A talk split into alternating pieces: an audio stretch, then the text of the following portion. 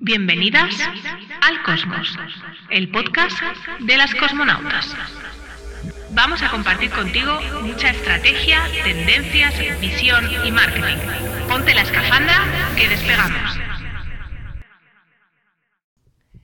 Bienvenida de nuevo al Cosmos, el podcast de las cosmonautas en el que siempre hablamos de marketing, negocios digitales y tendencias. Y hoy quiero pedirte algo nada más empezar y es que si me escuchas desde el móvil, vayas a, Spotify y busques este podcast si no lo escuchas desde Spotify, si estás en, otra plataforma y si ya estás en Spotify, que abras la app, que vayas a las estrellitas y me pongas tu valoración. Te lo agradeceré muchísimo porque estoy trabajando en que este podcast crezca y se difunda en, bueno, se difunda en masa. Eh, llevo ya 10 eh, meses trabajando en, en, este podcast y me encantaría que eh, llegar a cada vez a más personas. Me parece que ya suscritos somos eh, pues 400, 400 y pico, pero todavía quiero más. Así que eh, si quieres suscribirte a este podcast, estás más que invitada y te pido desde ya que me dejes unas estrellitas. Y hoy te quiero hablar de un concepto que los marketers tenemos muy integrado, pero que he oído poco comentar fuera de, del, bueno, pues de las conversaciones que tengo con mis compañeras y compañeros marketers, que son nada más y nada, nada menos que las ventanas de venta. Y me dirás, guay, ¿y eso qué es? Pues una ventana de venta es una ventana en la que tu cliente está más dispuesto a comprar tu servicio o producto. Por ejemplo, estamos más dispuestos a comprar ropa en la época de rebajas o estamos más dispuestos a apuntarnos al gimnasio en septiembre o en enero o estamos más dispuestos a comprar bañadores en la época veraniega. Esos son ventanas de venta. Hay épocas del año donde el cliente está más dispuesto a gastar que para el mercado eh, del hemisferio norte suele ser em, octubre, noviembre, diciembre y eh, abril, mayo, junio son los tres meses, los seis meses durante el año que la gente está más dispuesta a gastar en algunos aspectos. Por ejemplo, si tienes un hotel, evidentemente será junio, julio, agosto, septiembre, eh, los puentes. Em, si tienes una, una, marca de helados, pues seguramente será con el buen tiempo. Si tienes una marca de ropa en los cambios de temporada también es un buen momento, una marca de ropa o complementos. O, por ejemplo, eh, todo lo que es pactizable como regalo en épocas navideñas. Si vendes ropa de fiesta, pues para en la época de bodas, un poco antes de la época de bodas, en la época de Nochevieja, por ejemplo, también. Lo primero que tienes que hacer es identificar tus ventanas de venta. ¿Y cómo haces esto? Pues fácil, mirando tus picos de facturación en los últimos cinco años. Ojo, atención, cuando digo cinco años, que eh, tenemos el año de la pandemia, que fue muy raro, el 2020-2021 fueron muy raros. Si no tienes ese histórico de ventas, ¿cómo entras en tu, en tu ventana de venta. ¿Cómo eres capaz de saber cuál es tu ventana de venta? Pues eh, hay una herramienta que se llama Google Trends. Google, como Google, T-R-E-N-D-S, lo buscas en Google y te aparecerá, que es una herramienta en la que eh, Google te va a decir cuándo la gente está buscando servicios o productos como el tuyo. Vas a ver en los últimos eh, cinco años qué picos son los que suceden de búsqueda. Y cuando hay búsqueda, en general hay intención de compra.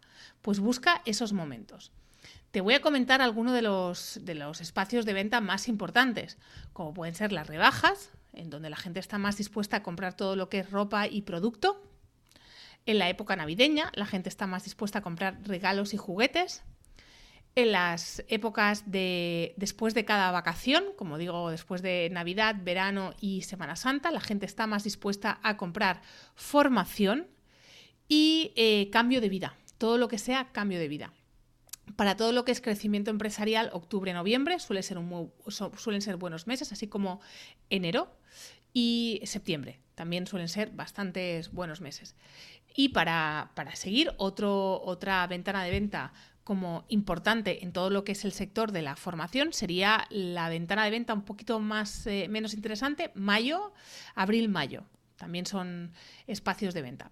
Otra cosa que puedes hacer es observar a los referentes de tu sector y verás cuando hacen sus grandes aperturas, sus lanzamientos de producto, cuando están haciendo promociones, cuando hacen más comunicación. Ahí podrás estar atento a estas ventanas de venta.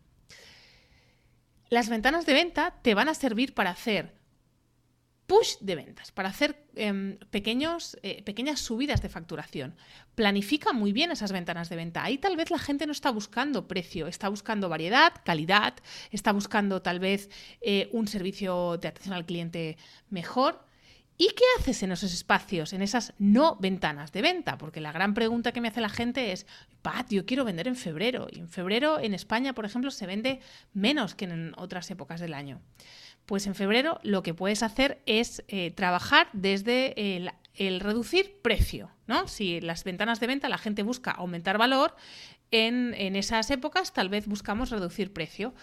Puede ser eh, que tengas eh, formaciones más pequeñas, programas más cortos, descuentos, outlets, envíos gratis, todo lo que sea que la gente tenga la sensación de que paga menos, de que está pagando menos.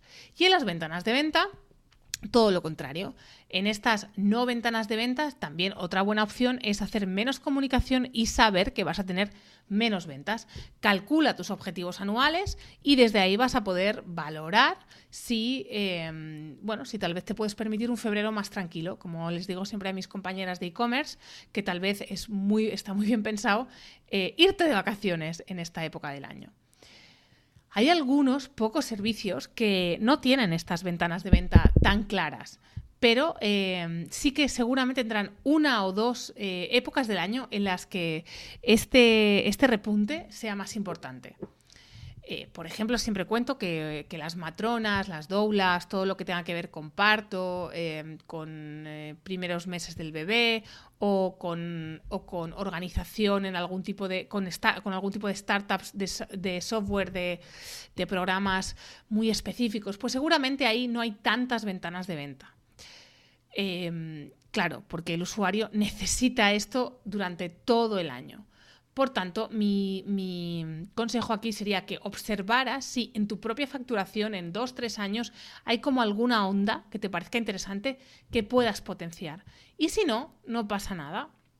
También me decía una matrona que hay una, época del año donde hay más partos.